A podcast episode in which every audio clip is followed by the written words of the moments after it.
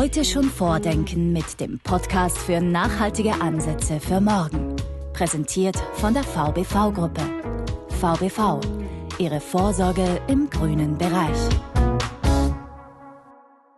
Herzlich willkommen zur sechsten Ausgabe des VBV-Podcasts Vordenken, nachhaltige Ansätze für morgen.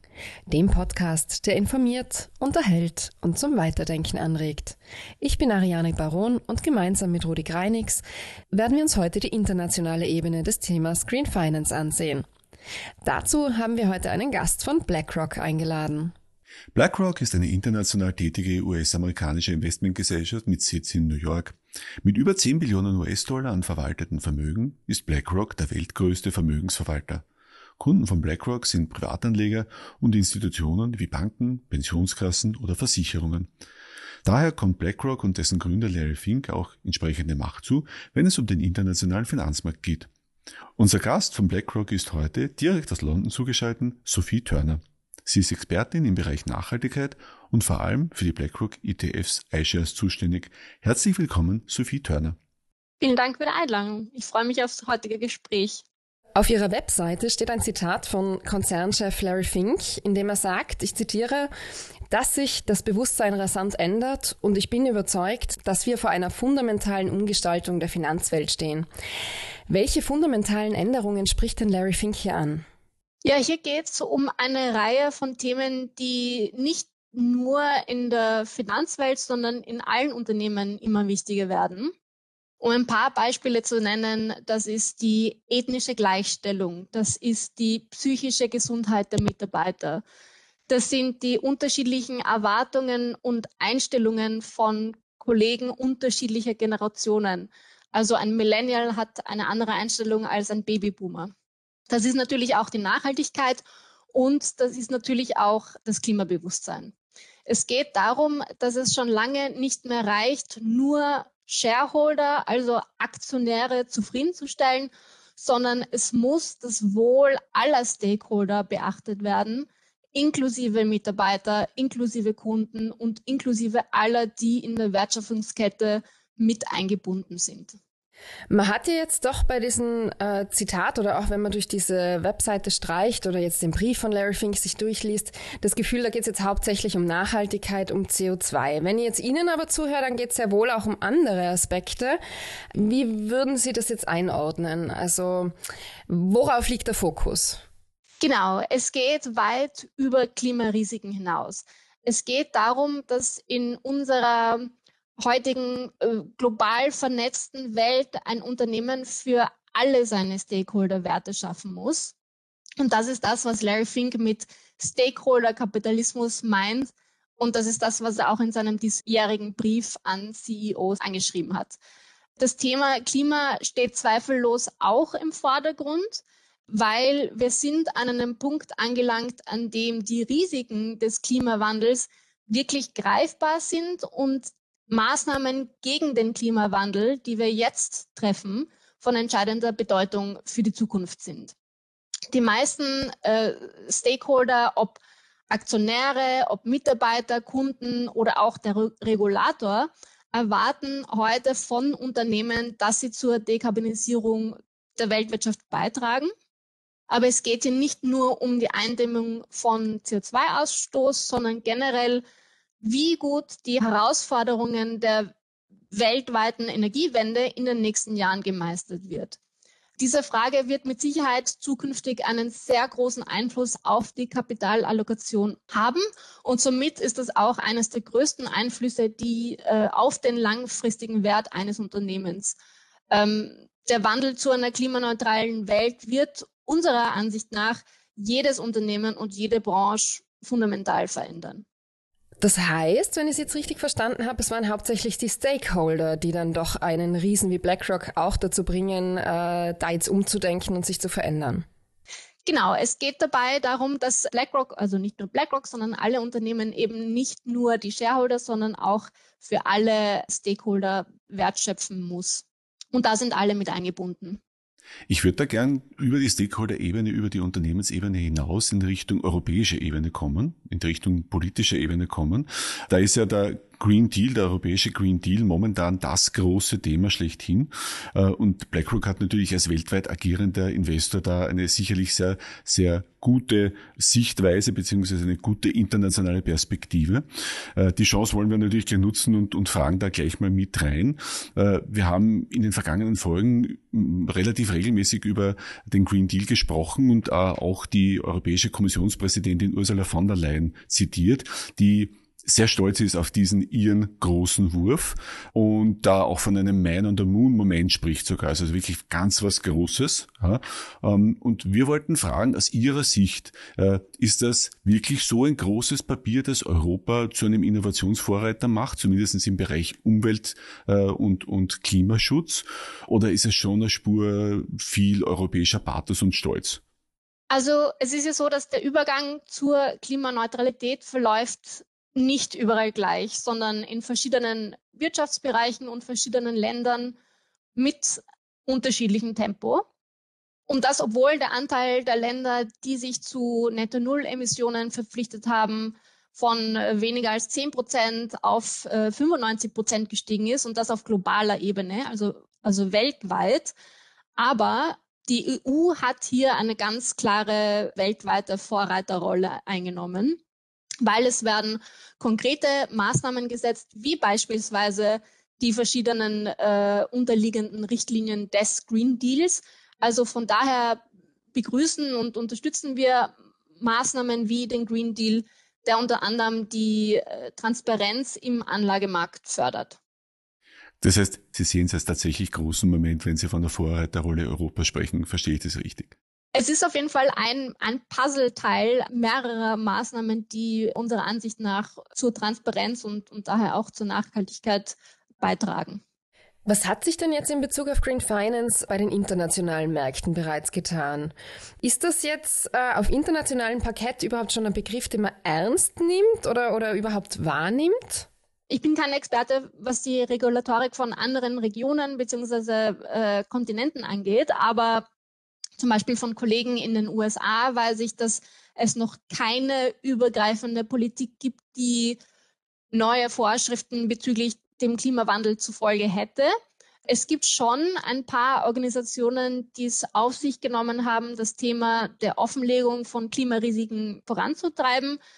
Zum Beispiel hat das New Yorker Finanzministerium Ende letzten Jahres eine Richtlinie für inländische Versicherungen herausgegeben, die besagt, dass äh, sie damit anfangen müssen, finanzielle Risiken im Zusammenhang mit dem Klimawandel in ihrem Governance-Rahmen beziehungsweise in ihrer Strategie und im Risikomanagement zu integrieren und äh, zusätzlich auch einen Ansatz für die äh, klimabezogene Offenlegung zu entwickeln.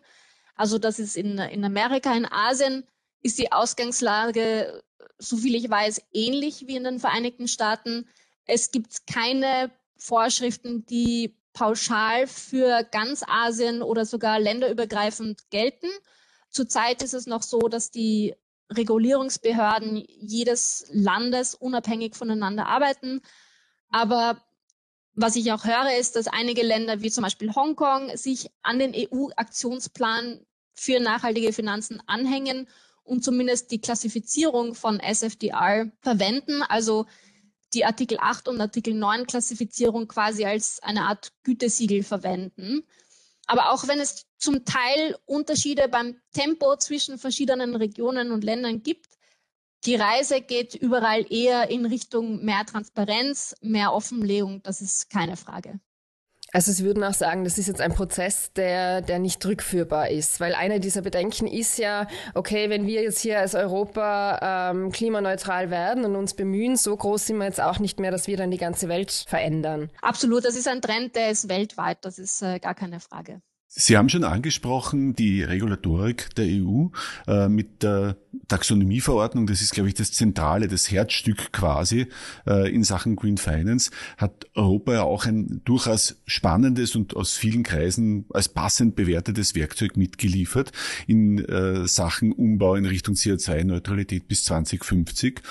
Was bedeutet das aus Ihrer Sicht für die europäischen Märkte? Ist die Taxonomieverordnung ein gutes Tool oder ist es manche Kritiker nennen es auch böse, eine, eine Art Knebel für die heimische Wirtschaft. Also es ist erwiesen, dass zur Erreichung der EU-Klima- und auch Energieziele sind zusätzliche Investitionen von mehreren Milliarden Euro pro Jahr notwendig. Und das ist ein Ausmaß, das vom öffentlichen Sektor allein nicht mehr bewältigt werden kann. Ähm, das heißt, der Finanzsektor hat hier somit eine Schlüsselrolle, weil für solche nachhaltigen Investitionen erhebliche Beträge an privatem Kapital mobilisiert werden können. Und dafür braucht es aber Transparenz und dafür braucht es klare Rahmenbedingungen und die Taxonomie kann und wird hier sicher eine wichtige Rolle spielen. Wie weit sind diese Regelungen Ihrer Meinung nach jetzt schon, weil Sie sagen, es kann und sie wird eine wichtige Rolle spielen. Äh, wir haben in den letzten Folgen auch durchaus Diskussionen gehabt, da äh, wurden vor allem diese Artikel 8, 9 Klassifizierungen noch durchaus diskutiert, ob das schon ausreichend ist, ob man da noch weitergehen muss. Ist das aus Ihrer Sicht schon gut anwendbar? Naja, also zunächst müssen wir äh, ja zwischen der Taxonomie und der Offenlegungsverordnung unterscheiden, obwohl beide für denselben Umfang von Finanzmarktteilnehmern und auch Produkten gelten. Die EU-Taxonomie bezieht sich auf das E von ESG, gilt für alle Produkte, die ökologisch nachhaltige Investitionen tätigen und zu Umweltzielen beitragen. Sie ist quasi ein Rahmenwerk, um zu bestimmen, welche wirtschaftlichen Aktivitäten als ökologisch nachhaltig angesehen werden können. Die Taxonomie und die Offenlegungsverordnung sind technisch gesehen zwei verschiedene Rahmen für die Berichterstattung. Die Offenlegungsverordnung verpflichtet Vermögensverwalter und andere institutionelle Anleger offenzulegen, inwieweit Nachhaltigkeitskriterien bei Investitionsentscheidungen berücksichtigt werden. Das Ziel ist hier, nachhaltige Finanzprodukte transparenter für Endanleger zu machen und dadurch auch mehr verständlich und, und auch besser vergleichbar. Die erste Phase der Offenlegungsverordnung ist ja schon in Kraft getreten. Das heißt, die Angabe von Nachhaltigkeitskriterien ist somit verpflichtend. Allerdings äh, bezieht sich das primär auf äh, grobe Angaben. Und was mit der zweiten Phase dazukommt, sind dann viel detailliertere Offenlegungen für Artikel 8 und Artikel 9 Produkte. Und, und dafür braucht es eben noch Finalisierungen der technischen Vorgaben, um das wirklich ähm, offenlegen zu können. Also Sie haben vorhin schon gesagt, in, in den USA ist das jetzt politisch noch nicht so stark das Thema, beziehungsweise auch sehr kontroversiell gesehen. Äh, Nachhaltigkeit, wie wichtig ist das? In äh, seinem Brief vom Januar 2020 hat ja Larry Fink eben dadurch besonders für, für gewisse Aufregung, würde jetzt gesagt, auf de, äh, gesorgt auf den Märkten, würde ich jetzt mal sagen. Einfach weil er da zu einem neuen äh, Ökobewusstsein aufgerufen hat. Konkret hat er geschrieben, wir sind überzeugt, dass Nachhaltigkeit unser neuer Investmentstandard sein sollte. Jetzt, warum nimmt Larry Fink diese Position ein? Worauf er in diesem Brief angewiesen hat, ist, dass wir bei BlackRock der Meinung sind, dass Klimarisiken Investitionsrisiken sind. Wir haben äh, durchaus die Ansicht, dass nachhaltige Portfolios Anlegern bessere risikobereinigte Renditen bieten können. Und also es ist schon damals, als er den Brief geschrieben hat, klar geworden, dass der Klimawandel zu einem entscheidenden Faktor für die langfristige Aussichten von Unternehmen geworden ist. Schon im Jahr davor, also 2019, kamen immer mehr klimabezogene Fragen von Anlegern auf. Und es hat schon damals angefangen, dass die Risiken und, und Vermögenswerte von Unternehmen eigentlich grundlegend neu bewertet werden dadurch, dass es klar geworden ist, dass die Auswirkungen der Nachhaltigkeit auf die Anlagerenditen immer, immer mehr zunehmen. Also Risikomanagement. Genau. Was hat denn das jetzt intern bei BlackRock bewirkt? Ja, das hat eine ganz, äh, eine ganz, äh, ganze Reihe von Maßnahmen äh, im gesamten Unternehmen geführt. Also wir haben allen unseren aktiv gemanagten Anlageportfolios seitdem ESG-Kriterien vollständig integriert unser Risk and Quantitative Analysis Team bezieht seitdem Nachhaltigkeitskriterien mit in ihre regelmäßigen Risikoüberprüfungen. Wir haben nachhaltige Versionen all unserer Model-Portfolios aufgestellt. Wir haben Unternehmen aus unseren aktiven Fonds rausgenommen, die mehr als 25 Prozent ihrer Einnahmen aus dem Kraftwerkskohleförderungen erzielen. Wir haben auch Aladdin Climate entwickelt, das unseren Kunden dabei hilft, die Klima- und Übergangsrisiken in ihren Portfolios zu verstehen. Wir haben Decarbonization Partners gegründet, um in innovative Dekarbonisierungstechnologien und Unternehmen zu investieren. Ja, also das sind nur ein paar Beispiele. Das klingt jetzt schon sehr umfangreich. Wie groß ist denn dieser Anteil wirklich an diesen grünen Investments? Das veröffentlichen wir auch äh, jährlich in unseren äh, in, in verschiedenen Berichten. Zurzeit haben wir also von den verwalteten Vermögen über one Trillion, also eine Billion.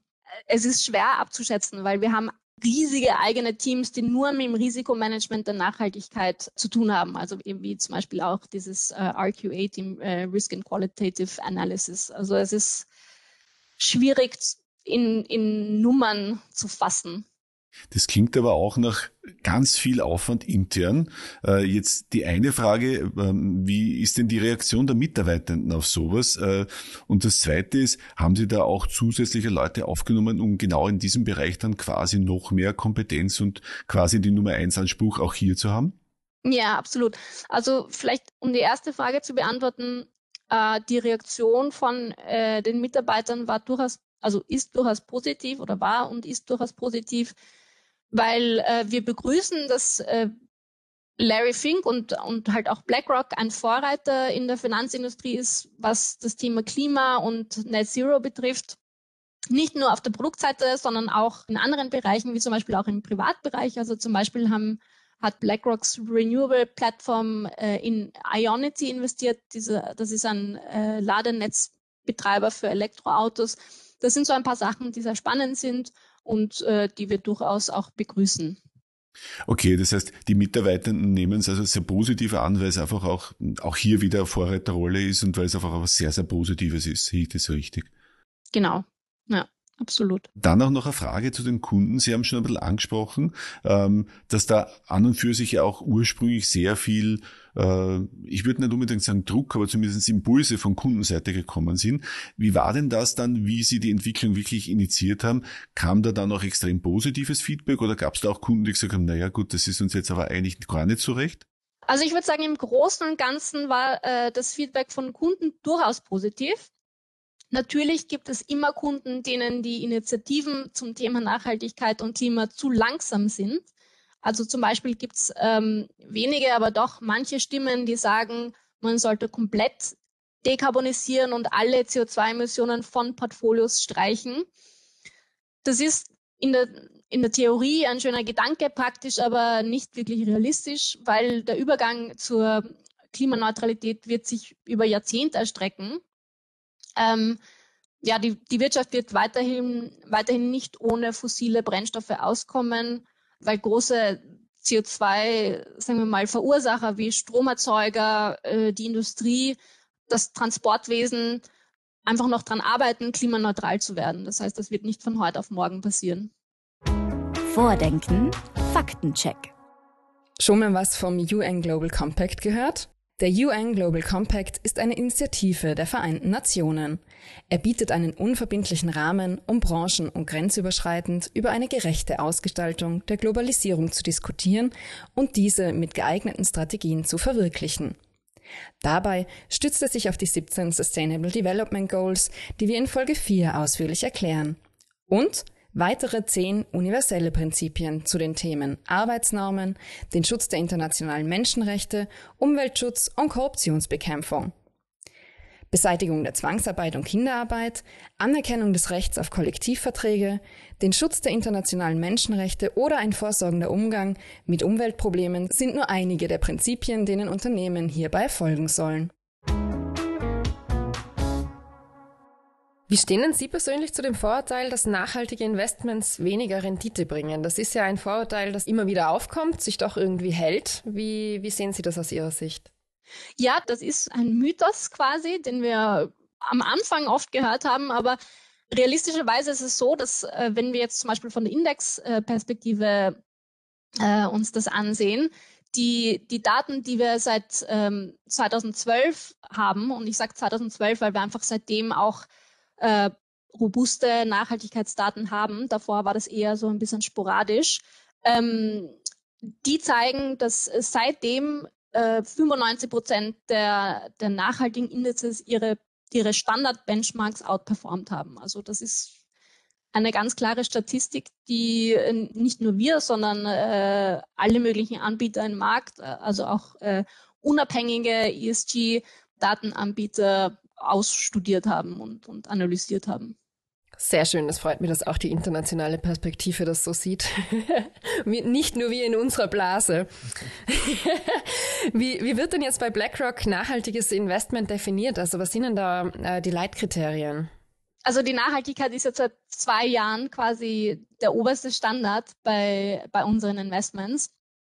Und ähm, das liegt auch daran, dass die meisten unserer Kunden BlackRock-Produkte äh, für die Altersvorsorge nutzen. Also einen sehr, sehr langfristigen Anlagehorizont haben. Und ja, wie gesagt, äh, langfristig sind Klimarisiken ein erhebliches Investmentrisiko. Und wenn wir das ignorieren würden, dann, dann würden wir einen schlechten Job machen. Zu Ihrer Frage, wir betrachten das Thema Nachhaltigkeit äh, eigentlich aus, aus verschiedenen Blickwinkeln. Erstens, Daten und Transparenz ist ganz wichtig, also ganz nach dem Prinzip, what you can't measure, you can't manage. Also wir setzen daher ganz stark auf Transparenz. Ähm, also wie, äh, wie gesagt schon vorher, wir veröffentlichen jedes Jahr den Anteil unseres verwalteten Vermögens, das auf äh, Netto Null ausgerichtet ist. Wir veröffentlichen eine Temperaturausrichtungsmetrik für unsere ETFs. Wir unterzeichnen schon seit längerer Zeit jährlich den PRI, also den Principles for Responsible Investment äh, wofür wir jedes Jahr einen öffentlichen Bericht darüber vorlegen, wie wir alle sechs äh, nachhaltigen Ziele erreichen. Wir verwenden sehr, sehr viele unabhängige Datenanbieter für unsere Produkte und Investitionen, also von MSCI über Sustainalytics, Refinitiv, Carbon Disclosure Project, S&P True Cost, RepRisk, Bloomberg ESG etc. etc. Genau, also das ist die Transparenz. Und das zweite äh, Leitkriterium ist auf der Ebene des Investmentmanagements, wo wir äh, zum Beispiel die Auswirkungen des Klimawandels mit in unsere Kapitalmarktanalysen mit einbeziehen. Und natürlich nicht zuletzt Investment Stewardship. Das ist bei uns ein ganz, ganz wichtiges Thema. Das ist auch bei uns das größte Team bei BlackRock. Ähm, Investment Stewardship bedeutet, dass wir unsere Stimme als Investor nutzen, um eine solide Unternehmensführung von äh, Geschäftspraktiken zu fördern, um den langfristigen Shareholder Value für unsere Kunden zu maximieren. Also das heißt, unsere umfassende Stewardship-Arbeit beinhaltet ja äh, eine gründliche Analyse und auch ein tiefgehendes Engagement für die einzelnen Unternehmen, gut recherchierte Abstimmungen, ähm, aktive Beteiligung an politischen Debatten zu Themen, die sich auf die Unternehmensführung und die Nachhaltigkeit der Unternehmen auswirken.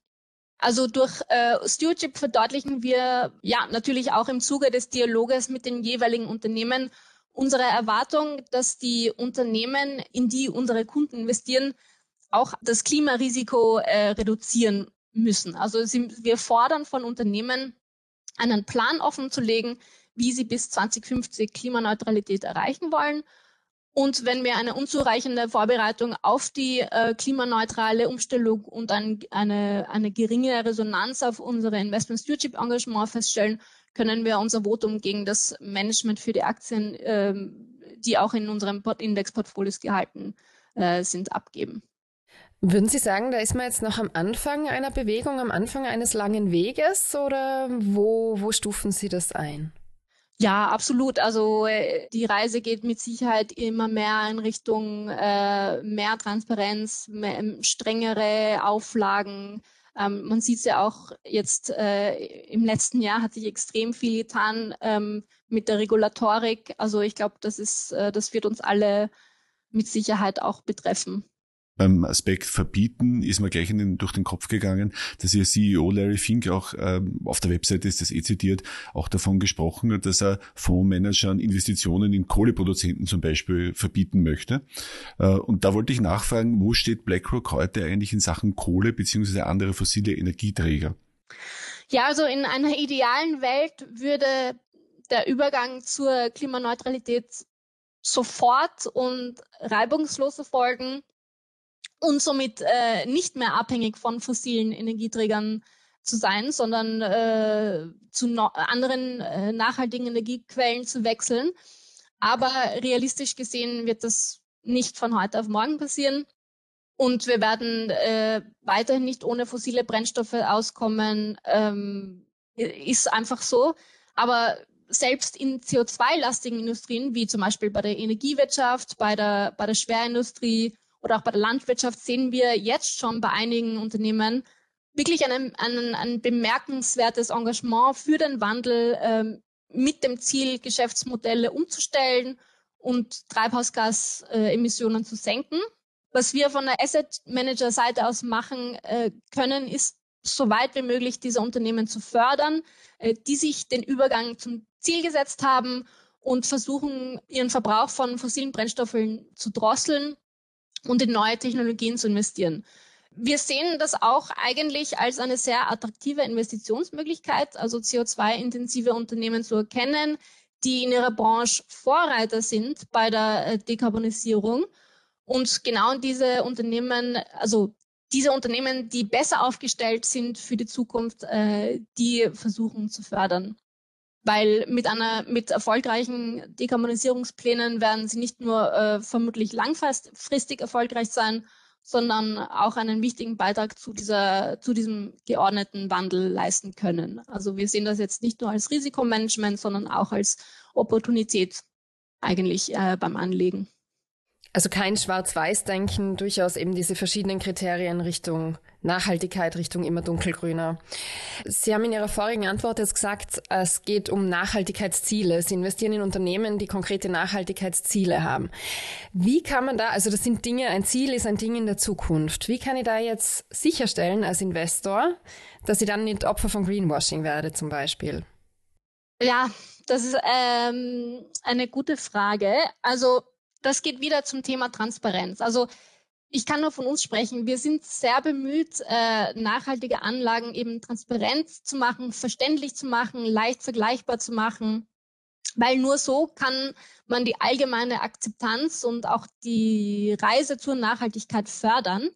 Und äh, eben, wie gesagt, unser Ziel ist es, nachhaltige Produkte ähm, wirklich transparent und präzise darzustellen, damit äh, Kunden die Ziele äh, und die verschiedenen Ansätze die für ihr Portfolio in Frage kommen, leicht verstehen. Und somit hoffen wir, dass es auch ähm, generell das Verständnis von ähm, grünen Investments steigert und somit es auch einfacher ist zu unterscheiden zu können, was ist jetzt Greenwashing, was ist nicht Greenwashing.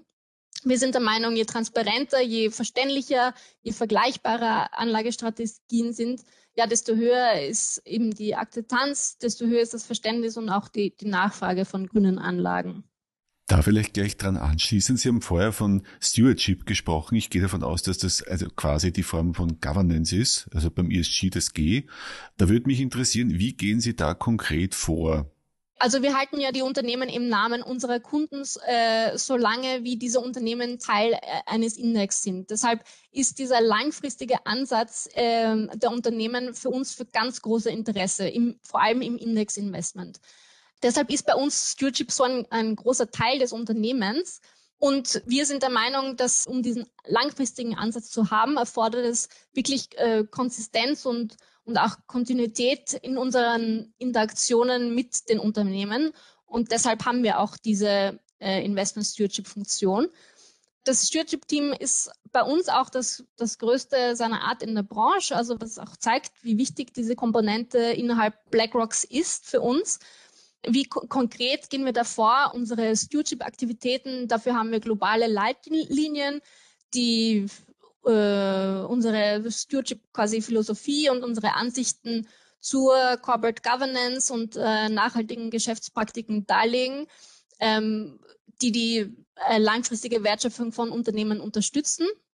Und diese Leitlinien werden jedes Jahr überprüft aktualisiert, äh, um eine kontinuierliche Verbesserung unserer Stewardship-Praktiken wiederzuspielen. Und ein Punkt zum Beispiel ist, dass wir von Unternehmen erwarten, einen Plan offenzulegen, wie ihr Geschäftsmodell mit einer kohlenstoffarmen äh, Wirtschaft kompatibel ist. Also um Ihre Frage zu beantworten, das ist wirklich ein, ein, ein konstanter Dialog zwischen dem Stewardship-Team und dem Unternehmen. Und wir versuchen sie so gut es geht zu unterstützen. Ähm, aber wir verlangen auch, also zum Beispiel, wir rufen alle Unternehmen auf, ähm, nach dem TCFD-Berichtswerk äh, transparent darüber zu berichten, wie Nachhaltigkeit ihre Wirtschaftsaktivität ist. Das geht ja auch so weit, also dazu habe ich wieder ein Zitat gefunden, äh, und zwar wird da gesagt, wo wir keine ausreichenden Fortschritte sehen, werden wir unser Stimmrecht nutzen. Wie schwer, wie mächtig ist denn das Wort von BlackRock in diesen Zusammenhängen? Unsere Stimmen sind genauso viel wert wie alle anderen. Äh, es ist aber richtig, es kann durchaus sein, wenn, äh, also wenn, wenn wir denken, dass nicht genug gemacht wird vom Unternehmen aus, dass wir gegen die Entlastung des Managements stimmen. Also das haben wir auch getan in der Vergangenheit. Also wir haben äh, zwischen Juli äh, 2020 und Juni 2021 zum Beispiel äh, bei insgesamt über 300 Firmen ähm, aufgrund von Klimarisiken gegen die Entlastung des Managements oder, oder für äh, Aktionärsanträge gestimmt. Also wir, wir üben unser Stimmrecht aus, aber das ist jetzt nicht mehr wert als, als alle anderen Stimmen. Also wir machen nur, wir tun nur unseren Teil. Dann kommen wir eigentlich schon zu unserer Abschlussfrage. Wir haben das traditionell eigentlich immer mit ein bisschen was Persönlichem. Ähm, und ich würde Sie gern fragen, ähm, was ist Ihr persönliches Nachhaltigkeitshighlight bei BlackRock in den letzten Jahren gewesen oder jetzt aktuell gerade? Was ist für Sie da das Thema, wo Sie sagen, das war der Wow-Effekt für mich? Ha, das ist keine einfache Frage, weil eben bei BlackRock ist die Nachhaltigkeit seit, ein paar Jahren wirklich der Hauptfokus. Das heißt, das Thema berührt wirklich jedes Team, jeden Bereich, jede Funktion. Ähm, mittlerweile wird alles äh, mit einer quasi Nachhaltigkeitsbrille angeschaut. Aber ähm, ich bin ja Produktspezialistin äh, für Indexprodukte. Das heißt, ähm, ich, ich kann diese Entwicklung von der nachhaltigen Produktpalette wirklich tagtäglich miterleben und ich finde das schon wirklich erstaunlich, äh, wie viel sich hier tut. Also vor nur ein paar Jahren gab es nur wenige verschiedene Kernportfolio-Ansätze. Es gab den SRI-Ansatz und es gab den ESG-Screened-Ansatz. Mm, dann haben wir eben gesagt, na ja, der SRI-Ansatz ist recht streng und der ESG-Screened-Ansatz äh, ist vielleicht manchen Investoren zu locker. Es muss ein Mittelding her. So entstand unser ESG-Enhanced-Ansatz der sich zwar an der Benchmark richtet, aber äh, trotzdem die ESG-Aspekte maximiert vom Portfolio. Und dann ging es weiter. Äh, letztes Jahr vor allem war das erste Jahr, wo das Thema Klima so richtig Fahrt aufgenommen hat. Und auch hier haben wir Ansätze zu breit gestreuten Kernportfolios entwickelt, also schon eher Niche, aber äh, noch immer eher im strategischen Bereich unterwegs. Und jetzt bieten wir auch immer mehr taktische ESG-Alternativen an, was ich persönlich sehr spannend finde, vor allem in Zeiten höherer Volatilität, wie wir es auch jetzt gerade haben. Da merken wir wirklich, dass Anleger mehr Granularität in ihren Portfolios einbauen möchten, sei es mit Faktor ESG oder Sektor ESG. Also wenn jemand sagt, ähm, sie will mehr Healthcare im Portfolio haben, äh, aber Nachhaltigkeit, dann gibt's hier jetzt auch schon den Healthcare ESG ETF, das gleiche mit IT oder Financials etc. Also wirklich auch taktische Allokationen nachhaltig einzusetzen. Das ist sehr neu. Da sind wir auch die Ersten, die das anbieten. Und das finde ich persönlich sehr spannend. Auch einfach, äh, dass, dass, äh, dass Nachhaltigkeit jetzt nicht mehr quasi Mainstream äh, ist, sondern wirklich auch taktische Niche-Allokationen. Das äh, finde ich äh, sehr spannend. Verständlicherweise, das klingt wirklich sehr spannend. Vielen Dank.